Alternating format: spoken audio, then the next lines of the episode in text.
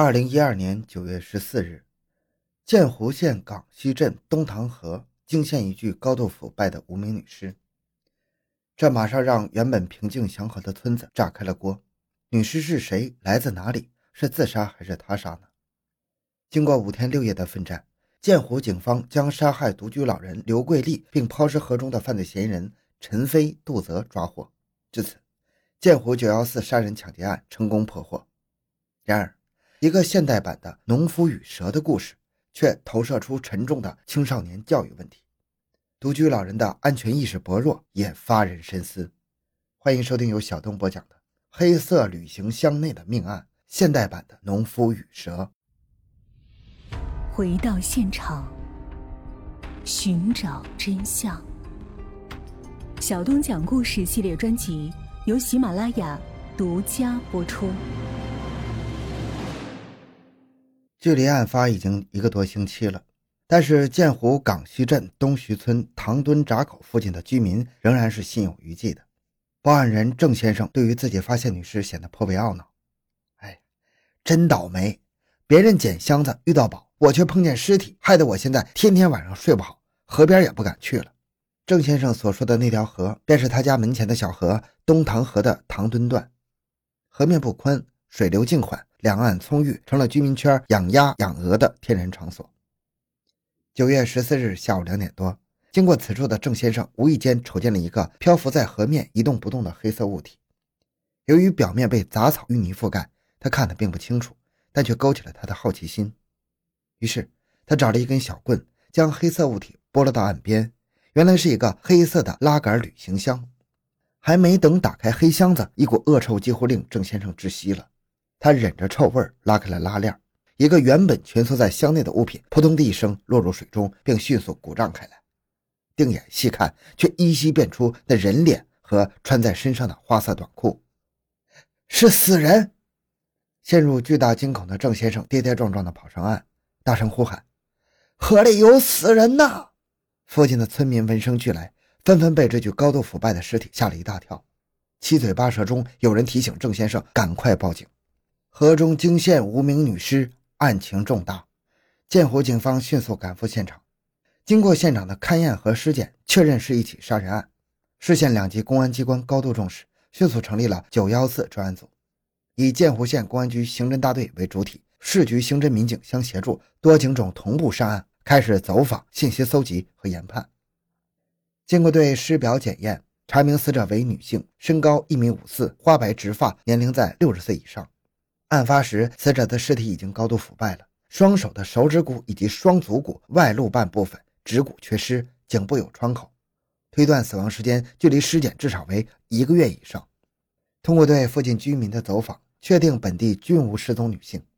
专案组反复分析认定，此案可能是异地的抛尸作案，而且在现场以及外围的勘查搜索得到的物证，也更加确定了这样的推测。死者上身穿圆口的无领衫。左胸部印有南京电信局的字样，下身穿红花黑底长裤，双足无鞋无袜，颈部及上肢见绳子缠绕，并在附近不远处地面上发现一只墨绿色手镯，而在旅行箱内留有南京某超市购物袋包裹的一副胶皮手套和一条毛巾。根据这些线索，案发第二天下午，警方通过省公安厅失踪人口数据库比对。很快确定了死者是八月五日失踪的家住南京的刘桂丽老太太，八十三岁。杀人而且抛尸，凶手手段残忍而狡猾，骇人听闻的背后是案件带来的侦查方向、侦查范围存在着很多不确定的因素。嫌疑人与一个耄耋老人有何冤仇而行凶杀人呢？是外地抛尸还是本地人抛尸呢？几个人作案？是案发现场抛尸还是顺流而下呢？同时，交通沿线抛尸应具备交通工具，因此可能对经过现场的所有车辆均要排查。这每一个不确定因素都意味着大量的排查走访，工作量可想而知，侦破难度很大。于是，警方赶赴南京，希望能够从刘老太太家里获得些有价值的线索。据了解，刘桂丽的儿女都已经成家了，她长期一个人独居，平时儿女也经常打电话关心她的生活。八月六日。一直与母亲联系不上的女儿心感蹊跷，于是赶到母亲住处，发现母亲已经不知所踪了。家中遗失了母亲的金戒指、现金等财物，但是现场并不凌乱，似乎被人为整理过。综合勘查后，警方初步确定这是一起入室的侵财杀人案件。由于刘桂丽老人所住的小区是老式的开放性小区，没有完备的监控系统，而凶手具有很强的反侦查意识，未在现场留下任何线索，关于凶手身份的认定就成了侦破的难题。建湖警方并没有气馁，及时调整工作思路，从案发现场下手，扩大排查范围。为了发现侦破线索。侦查民警撑着小船挨个走访渔民，蚊虫实在太多了，有的干警手臂都被叮肿了。经过细致的走访，三里港大桥东侧的村民张宝文反映，八月五日夜间，他听到有人从大桥上抛重物下河的声音，并隐约听到男人的对话声。由于该处地势偏僻，交通不便，水流不快，极有可能是嫌疑人的抛尸现场。嫌疑人如果到此抛尸，应该熟悉周围环境，所以极有可能是本地人作案。案件一时有了进展，这让连日奋战的民警颇感兴奋。经过调取车辆的 GPS，民警找到了八月五日晚十点钟经过案发现场的出租车司机杨金贵。据他反映，当晚九点五十分左右，在建湖县城信用联社附近搭载了两名刚从大客车上下车的男性青年到三里港大桥，两个乘客二十多岁，携带着一只黑色的拉杆行李箱，其中一个人是建湖口音。交谈中，似乎对三林港大桥附近的路况是比较熟悉的。很快，专案组民警找到了这两名男青年当天乘坐的大客车。该车是当日下午从南京出发，晚上九点到达建湖的。根据该车的驾驶员裴军反映，当天下午五点二十，他们在南京中央门汽车站发车之后，在郭家山处带了两名男青年到建湖。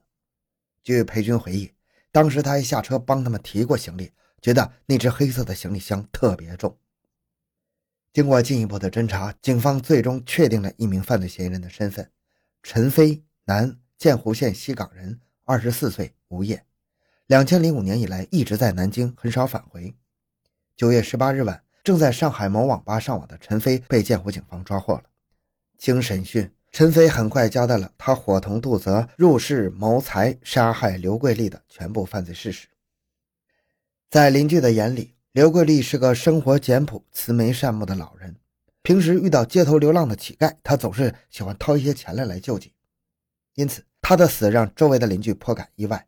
其实，正是因为他的善心，才给他招来杀身之祸的。